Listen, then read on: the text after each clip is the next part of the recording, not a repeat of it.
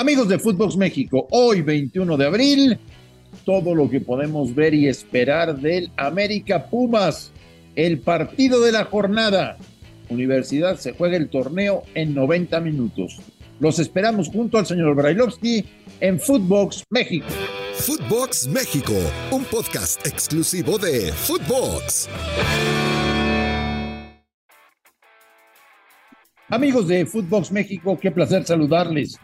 Ya es viernes 21 de abril.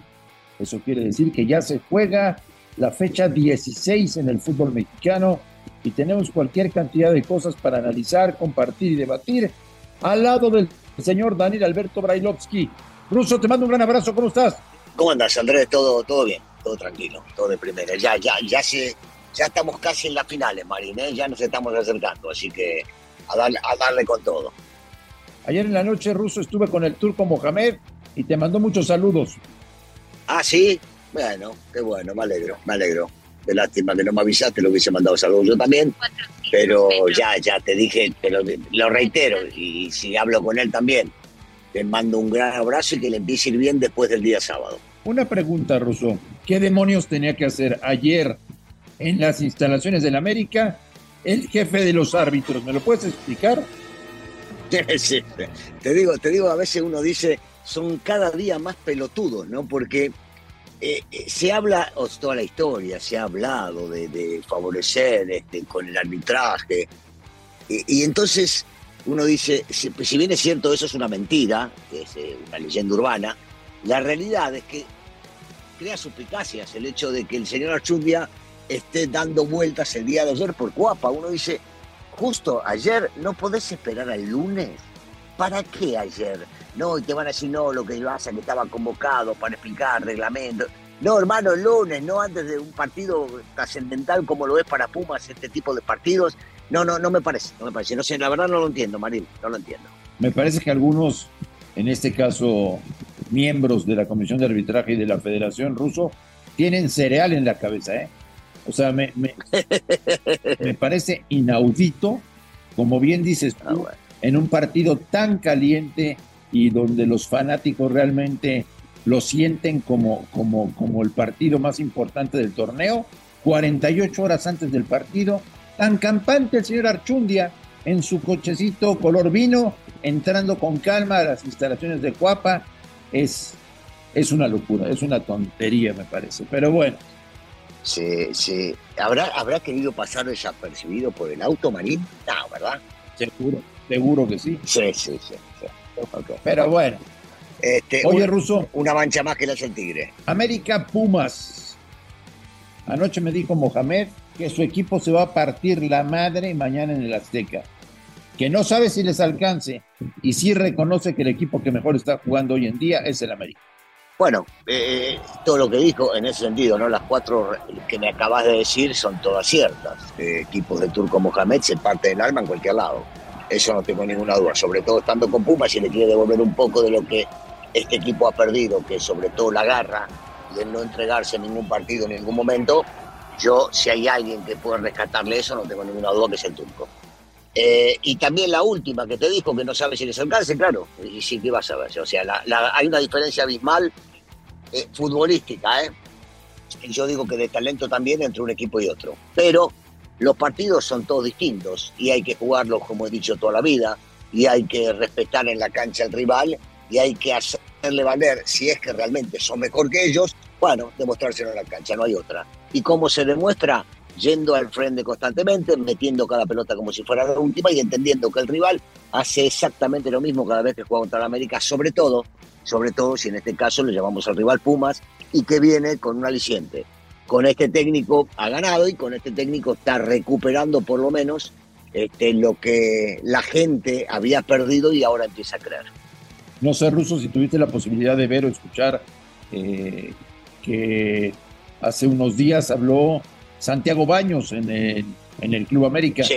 Y dejó en claro que el tema de la renovación de Fernando Ortiz literal, ¿eh? palabras más, palabras menos, así lo entendí yo, depende de lo que haga en la liguilla. ¿Vos te acordás que yo te lo venía diciendo y parecía una estupidez? Hace dos meses que lo vengo repitiendo cuando me preguntas sobre el tema y me dicen, no, pero ¿cómo puede ser que no entiendan o no juzguen lo que está haciendo hasta ahora, que es maravilloso. Y yo seguía diciendo que sí es maravilloso, que está bárbaro, que muestran espectáculo, que recuperaron la identidad de lo que significa la América y se ve eso en la gente, en la gente que va a la cancha, el público. Y entonces uno dice, ¿y entonces por qué? Y el por qué existe ahí, porque todo es maravilloso durante la temporada, pero si el América no levanta la copa, el América ha fracasado y eso nos ha pasado muchísimos años viendo a la institución. Este, y entonces cuando fracasas, te queda poco tiempo de vida como director técnico. A mí, a mí en lo personal, me gustaría que sean un poco más profundos y vean también de muchos futbolistas que les rinden en el torneo local y después nos rinden en las finales y a ellos también habría que limpiarnos, no solamente al técnico. Y yo coincido con la filosofía, Marín. ¿Qué te voy a decir? Mira que me encanta lo que hizo el Tano, me, me sigue encantando, me encantaría que se quede muchos años y que siga haciendo las cosas como, como la está haciendo y que se lleve el título. Pero si no se lo lleva, desgraciadamente han pasado por ahí técnicos de primer nivel que no se lo han llevado y que desgraciadamente tienen que agarrar y decir gracias por todo, este, hasta luego y buscar a otro. Así es esto en el equipo más importante que hay en el país. Ayer en la noche estábamos viendo imágenes tuyas de aquel partido de Querétaro contra Pumas, ese mano a mano que quedas frente al arquero y que le tocas por debajo la pelota y sales corriendo a festejar cuando fueron campeones de liga en un tercer partido. Eh, yo sé que lo más importante ruso es Chivas para el americano, pero ¿qué se dice en una semana como esta, cuando tienes a Pumas enfrente? Sí, es, es distinta, es completamente distinta, es diferente. Se habla, se habla de la rivalidad que llevaban, por lo menos en mi época, muchos años los jovencitos, ¿no? Tanto de un lado como del otro, y en ese sentido te hacía pensar que era un partido distinto, un partido diferente, un partido que no solamente se juega los tres puntos, sino el honor de la gente que está en la tribuna y demás, sobre todo habiendo tenido tantos chicos de un lado y del otro que habían nacido en las fuerzas básicas.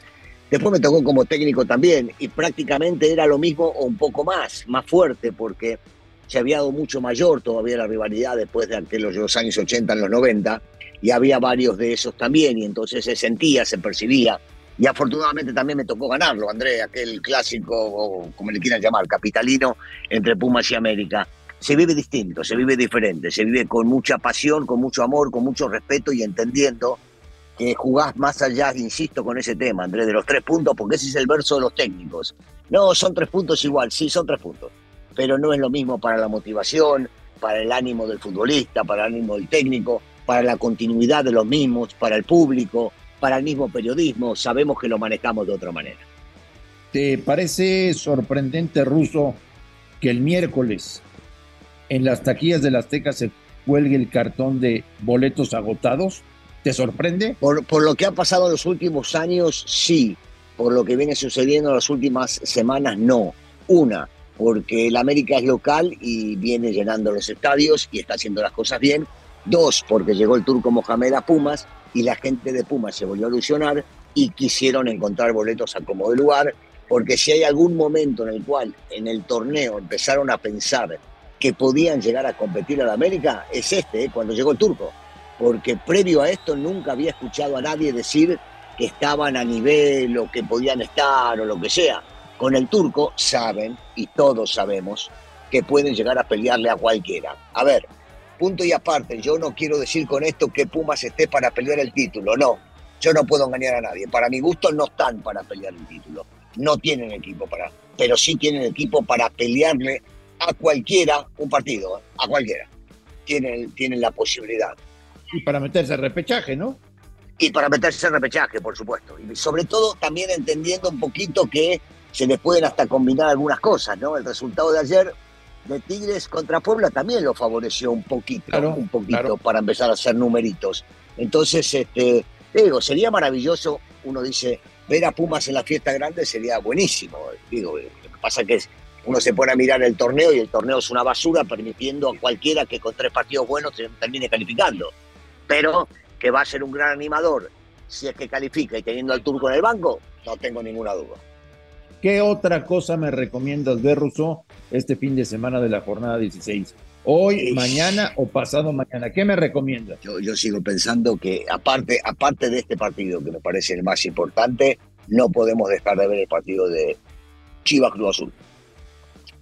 por todo, por todo lo emotivo que juega alrededor de eso, por la necesidad en este caso de, de Cruz Azul para poder asegurarse algo lo más alto posible, por, lo, que depende de, Chivas para poder llegar a calificar entre los, entre los primeros cuatro y sorprenderse a ellos mismos de poder llegar a calificar, este, porque nadie empezando el torneo hubiese imaginado que Chivas podía llegar a estar más allá del puesto 8, 9, 10, y hoy por hoy este, puede estar entre los primeros cuatro. Entonces, eh, me, llama, me llama mucho la atención este partido también, y estos dos se, uno no se lo puede perder, pero yo nunca dejaría de ver ni a Pachuca ni a León, Marín, ¿qué te digo? A mí, a mí me encanta este, el Arcamón, como dirige a sus equipos, y lo de Almada, por supuesto que es algo fuera de lo normal, lo que este muchacho ha hecho en el fútbol eh, mexicano, así que a esos dos los voy a seguir viendo, pero como atracción estos dos partidos son los que más me llaman. León que visita esta noche Tijuana y Pachuca que recibe mañana al Atlético de San Luis.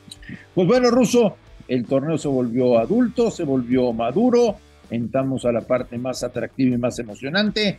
Ojalá que no nos fallen, que valga la pena dedicar tanto tiempo para ver estos partidos y que a la fase final califiquen realmente equipos que nos van a dar espectáculo y no queremos ratoneros ni técnicos que salgan a no perder.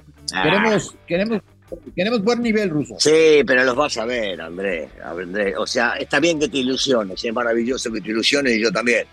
Pero sabemos que vamos a ver de esos este, ratoneros siempre hay y de los equipos que especulan también y de los técnicos cuida chamba que salen a no ganar para no perder o no recibir goles también lo vamos a ver. Señor Balovsky, que pase un extraordinario fin de semana. Le mando un gran abrazo y estamos en contacto el lunes. Igualmente, Andrés, te mando un abrazo grande y un saludo para toda la gente. A nombre de Daniel Alberto Brailovsky y de André Marín, esto fue Footbox México del viernes 21 de abril. Gracias por escucharnos. Un fuerte abrazo. Esto fue Footbox México, solo por Footbox.